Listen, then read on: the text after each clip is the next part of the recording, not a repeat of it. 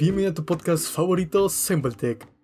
El día de hoy estaremos hablando sobre cómo escoger una buena computadora adaptada a tus necesidades. Comencemos. En este podcast te platicaré sobre los aspectos a primera vista de los que tienes que percatar, los componentes de la forma más rápida y sencilla para que no tengas que tomar un curso súper extenso para poder entender algo tan sencillo y al final te enseñaré cómo analizar los mejores precios. Ok, para empezar necesitas saber qué tipo de computadora quieres, qué potencia, al igual que si quieres una laptop o una computadora de escritorio. Ten en cuenta que normalmente una computadora de escritorio es mucho más potente que una laptop. Un aspecto muy importante que te tienes que percatar en una laptop es el material de construcción que tiene, ya que si el material de construcción es de plástico, ten en cuenta que va a ser mucho más débil a que si compramos uno que sea de material de construcción de metal. Y esto te lo digo más que nada por experiencia, ya que yo compré una laptop que su material de construcción era plástica y bueno, al final se me terminó rompiendo en unos cuantos meses, ya que las bisagras como son de plástico, pues bueno, no soporta tantos golpes, no soporta tantos movimientos bruscos a que si es de metal. Si vas a comprar una laptop que sea de material de construcción plástica, al menos te tienes que percatar que las bisagras sean de metal, ya que así te asegurará que va a durar mucho más tiempo en la pantalla, ya que este tiene un coste muy elevado al momento de arreglarlo.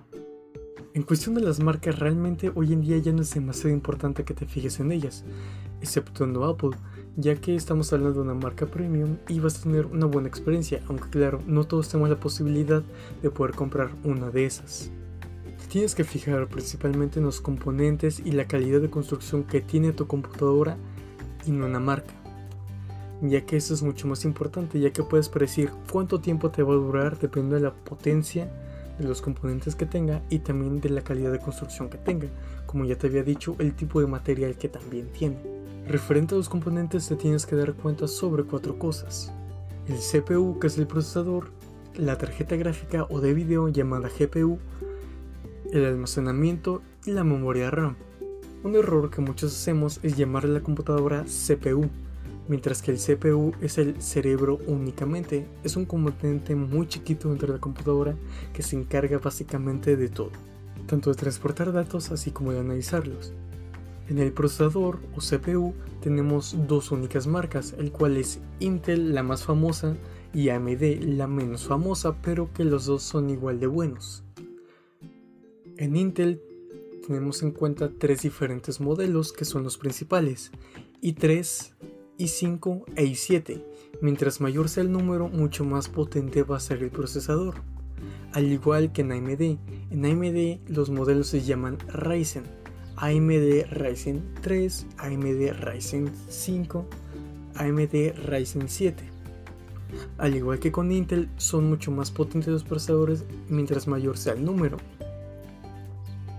Con esto queremos decir que si comparamos un Intel i3 con un Ryzen 7, va a ser mucho más potente el Ryzen 7.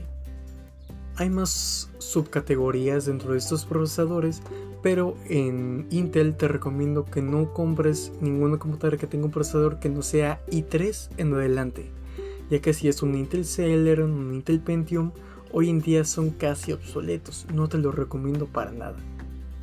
Ahora, en cuestión de AMD, realmente los procesadores que tenía antes, que son los FX, eran muy malos, tenían un calentamiento absurdamente enorme.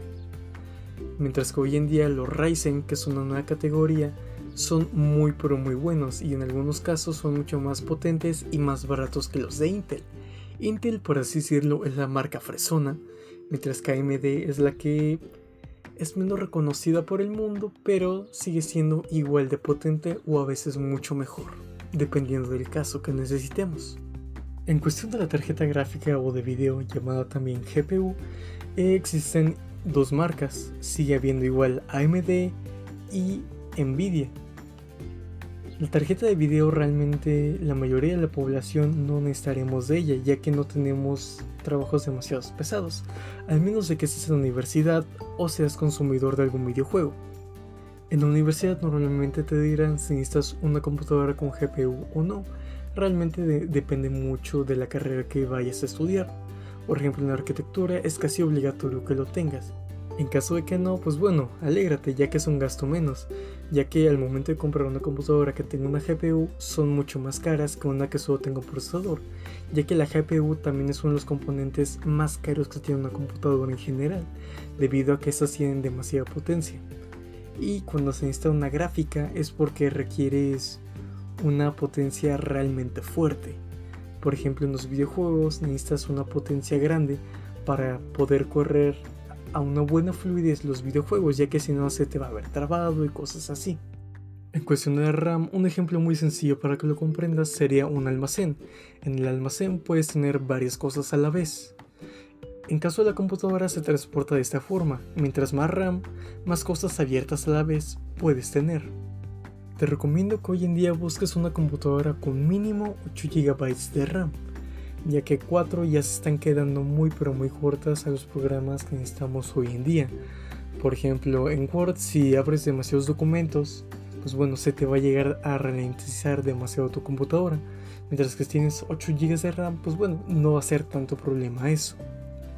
Ya si quieres estar sobrado y que tu computadora te dure unos cuantos años más, mi recomendación sería que busques una computadora que tenga 16 GB de RAM.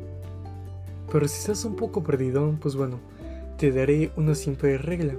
4 GB de RAM si solo vas a navegar por internet, 8 GB de RAM si estás abriendo muchas cosas a la vez como Word, Excel, PowerPoint, explorando archivos y enviando correos.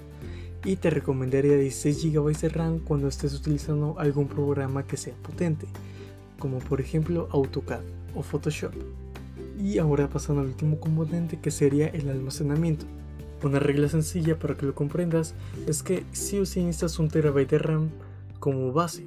Ya si estás en una empresa, te recomiendo que utilices 2 terabytes o más, dependiendo de qué tantos documentos vaya a almacenar tu empresa. Ahora, ¿cómo puedo comprar de la forma más rápida, sencilla y barata posible mi computadora? Pues bueno, una vez que hayas analizado todo lo que te he dicho anteriormente, te recomiendo que vayas a una tienda física y que te asesoren un poco. Pero ojo, ya tienes que especificar qué es lo que quieres, ya que realmente muchos vendedores en las tiendas físicas no saben demasiado del tema. Tú solo pídeles que necesitas ciertos requisitos en tu computadora y ellos ya te dirán qué computadora aproximadamente necesitas. Pero eso ya depende de ti, ya que tienes que estar viendo igual qué componentes tienes y tu rango de precio. Una vez que te hayan asesorado más o menos, copia el modelo, guárdalo o escríbelo en alguna nota y al final vete a tu casa y búscalo por internet y analiza en dónde te sale más barato.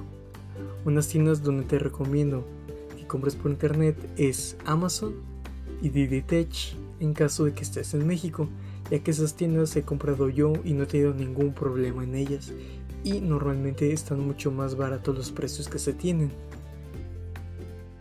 Gracias por escucharnos y que tengas un excelente día. Espero que este podcast te haya gustado y servido. Si es así, no olvides de seguirnos en nuestras redes sociales. Síguenos en YouTube e Instagram. En YouTube estaremos subiendo contenido mucho más extenso en caso que quieras comprender cualquiera de los temas que estaremos hablando aquí en los podcasts de una manera mucho más detallada.